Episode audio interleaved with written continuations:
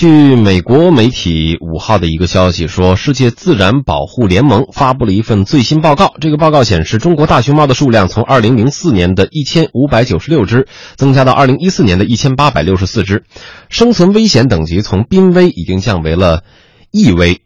另外呢，再看到法新社也是有相关的报道，说报告呢是根据相关的呃数据啊来评测的。那全球大熊猫的数量目前呢已经有。两千零六十只了。中国国家林业局在五号的时候回应说，报告是根据相关数据和技术指标，从理论上做出的判断，着眼于实际工作情况和保护形势。我们认为大熊猫依然是濒危物种，将大熊猫保护等级降低还为时过早。我们再来看看相关的资料，刚才提到了世界自然保护联盟。呃，这个联盟呢有一个濒危物种红色名录，是从一九六三年开始就开始编了啊，每四年进行一次更新，被认为呢是记录全球动植物物种保存现状最全面的一个名录，也是生物多样性最具有权威的呃一个指导。那么这个名录把物种一共是分为九级来进行保护，最高呢是灭绝，就是干脆在地球上消失了，这个星球上已经见不到这种动物了。其次呢是野外灭绝。往下顺延，依次是极危、濒危、易危，呃，三个级别统称是受威胁。之后呢是近危、无危，还有数据缺乏以及未评估。在美国进行的全球大会上，世界自然保护联盟发布了最新的红色名录。这个名录就提到，由于中国在不懈的努力，大熊猫的数量呢也在缓慢增加，因此对大熊猫的评级从濒危啊改为易危。那么，中国去年二月发布的一个最新数据显示，截止到二零一三年年底，中国有一千八百六十四只野生大熊猫。世界自然保护联盟说，大熊猫生存状况的改善，证明中国政府保护这种动物的努力行之有效，其中包括大力重建熊猫栖息所需要的竹林。不过呢，世界自然保护联盟还提醒，大熊猫呢不再被列为濒危物种，可能只是暂时的。以全球变暖为主要形式的气候变化，或许在下一个八十年内将会毁掉世界上三分之一的竹林，大熊猫的生存状况依然会受到威胁。现阶段，总共是有八万二千九百五十四种动植物被列入了世界自然保护联盟濒危物种红色名录，其中呢，将近三分之一处于极危、濒危或者是易危的状态，它们面临的就是再向前走一步，就是该物种的全面灭绝。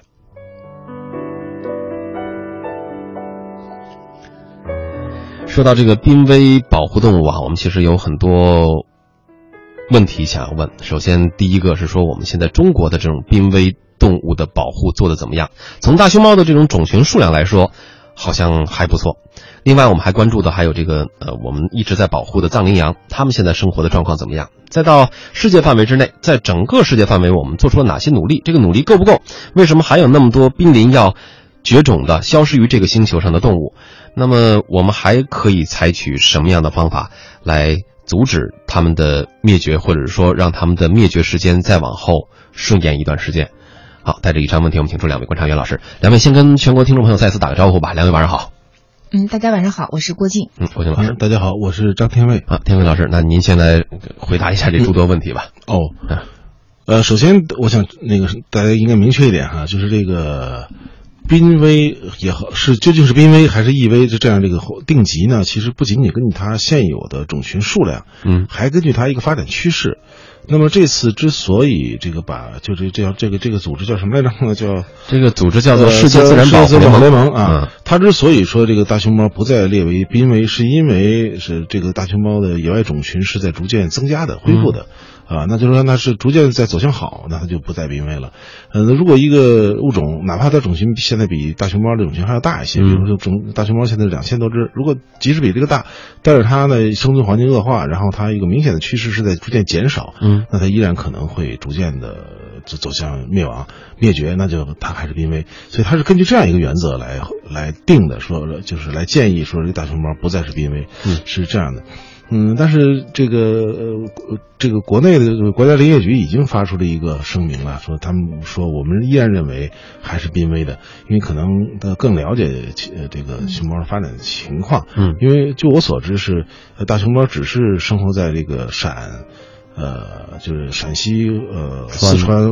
到湖北吧，那个交界那个地方，那个地方现在确实有一个问题，随着人类活动增加呢，它这个。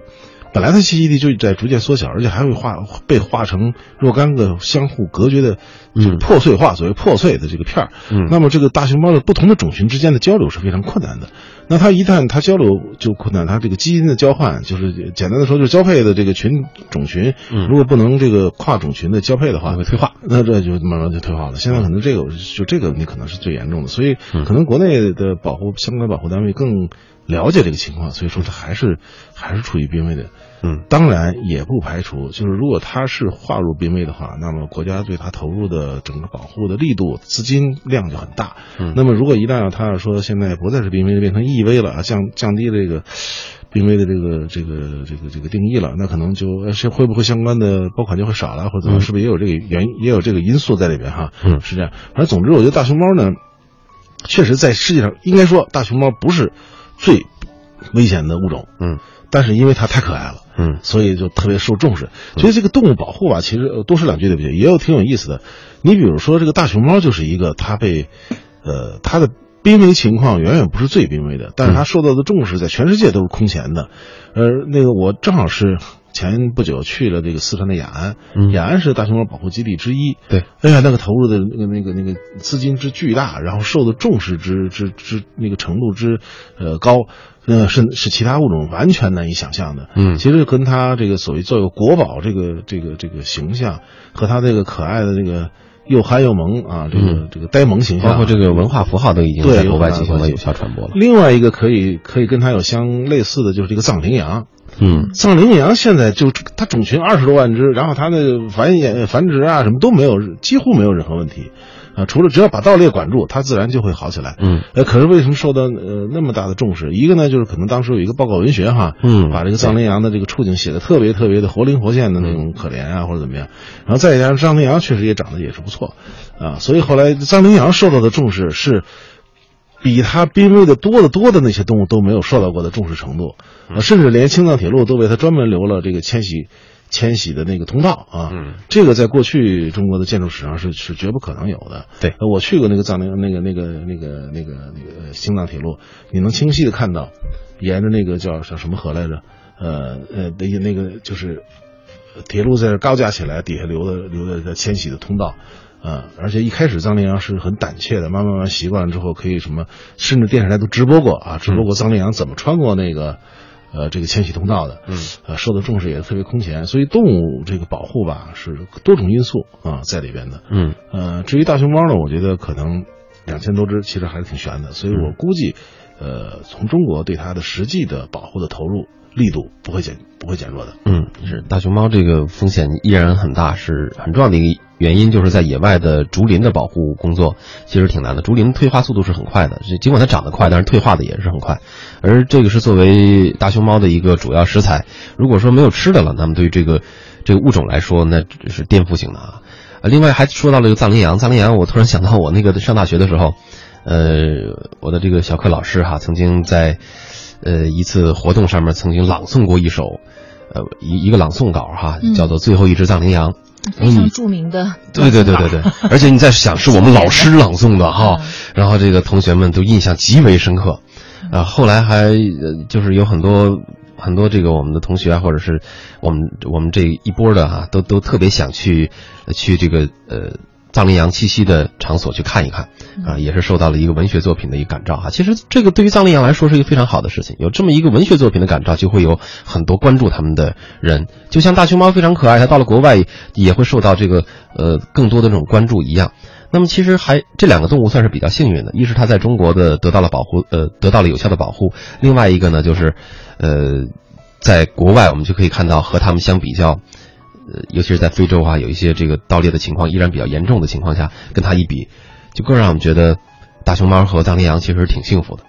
呃，郭靖老师对于现在我们的所做的这种对于野生动物的这种保护，嗯还有国外所做的保护有哪些呃见解？我今天看就看到已经有人在这个微信朋友圈里在梳理说，我们为了保护大熊猫，我们做了些什么。嗯，呃，确实咱们做了挺多的。这个嗯，但是我觉得今天这个消息特别有意思，就来的时候呢，呃，是那样一种心情。嗯我打个也许不太恰当的比喻，就有点像我们有些那个原来的贫困县脱贫了，嗯就是大家是一种 呃先喜后忧的那种心情。然后接下来说我们还没有脱贫，对对对，这么个心情。我们还穷着呢。就是呃，所以，但实际上，我今天看到另外一篇文章，我愿意在这儿跟大家分享，就是说，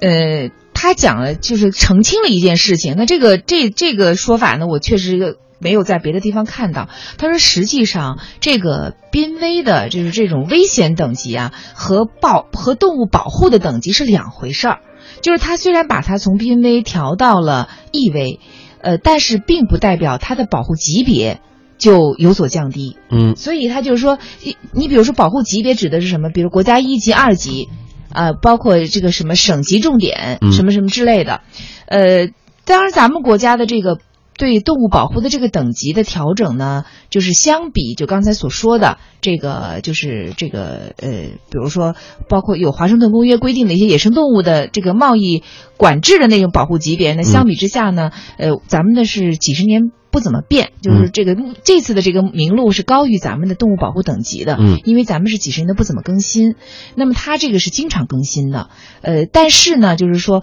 嗯。从保护级别的这个角度来说，其实并不会因为这样一个调整，然后就就是这个这个濒危的等级的调整来调整它的保护级别。所以这点来说呢，我们似乎又不用呃过于的这个这个焦虑。对，我们不用担心说这个大熊猫从国家一级保护动物变成二级了，这个事情是不可能那的。是不可能的。对对连藏羚羊那么大的种群还都是一级的，对对，没有问题。而且它这个本身，你看它那个报告里也讲到，它这个这个结果其实是很脆弱的，就是你可能稍微的有一个不。不不注意，它可能这个这个情况又发生变化。它是它，因为它经常不断的在调整这个名录。嗯，还有一个就是你刚才讲到这个保护，我也看到有一个说法，就觉得现在有些我们是做了很多啊，很多措施。我我原来小时候特别不理解，就说大熊猫那么珍贵，咱们怎么还还老把它送人？当然现在觉得这其实可能也是一种保护的手段哈，嗯呼吁更多的人来关心它。呃，包括包括其实可能也有一些一些国际上的一些呃慈善机构或者一些公益人士也也会投入。但是有一个问题就是说，我看到一个观点就是说，现在我们有有一些那个熊猫基地啊，人工饲养，它的其实它嗯就是。对这个环境的这个变化，哈，嗯就是营造，就是可能和我们对这个种群的保护，实际上还是有一些理念不太相合的地方。嗯嗯，所以我不知道具体指的是哪哪一个，比如说熊猫保护基地。那我觉得可能这个下一步，呃，如果说我们现在数量，再一个国家林业局那个意思，它主要是讲，就是说，呃，美国的这个数据它主要是从理论推算出来的，它不是一个实际的一个观测的一个一个一个测是计算的一个结果。嗯嗯，咱们就是林业局认为就是咱们掌握的具体的数字，熊猫的具体数字。那从这具体数字来说呢，呃，咱们好像是不到一千八百多。然后那个美国的估算是两千多，就两千多一点儿，所以它有一定的出入。嗯，但是呢，就是即使是这样，我觉得在下一步的那个保护措施当中，可能对，